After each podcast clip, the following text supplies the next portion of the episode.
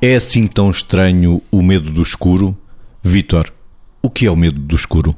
Se fôssemos para já enquadrar naquilo que são as fobias e para as pessoas terem nome, diríamos que em termos de nome é a nictofobia ou acloofobia, que são dois nomes a mais para definir este medo escuro, este medo da escuridão.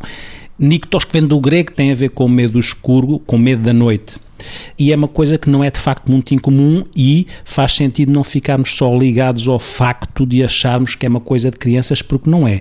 Porque 40% dos adultos pode, podem ter algum tipo de medo do escuro, mesmo que enquadrado ou traduzido de uma forma que não seja aquela possamos estar habituados a ver nas crianças, mas não deixa de ser medo do escuro, não deixa de ser o receio de, às vezes, em alguns casos mais extremos, até de adormecer à noite, com o medo de, do que acontece quando se adormece, ou o medo de sair à noite.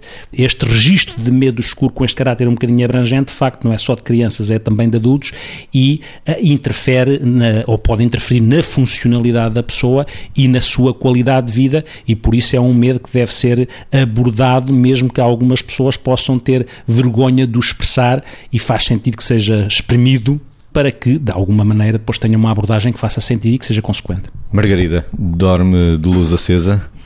O que é o medo do escuro?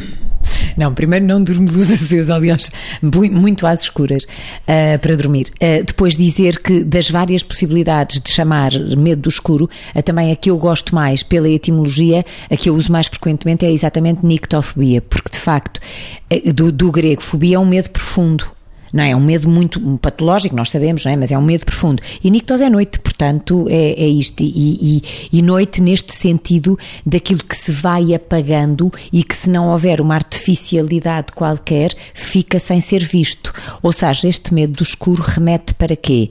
A pessoa está numa determinada circunstância, num determinado contexto, e quando deixa de o ver, perde o controle do que possa imaginar que lá está. E, portanto, o medo do escuro que pode tornar-se, o Vitor dizia isto, que é tem que ser dito para poder, a eh, pessoa poder ter ajuda.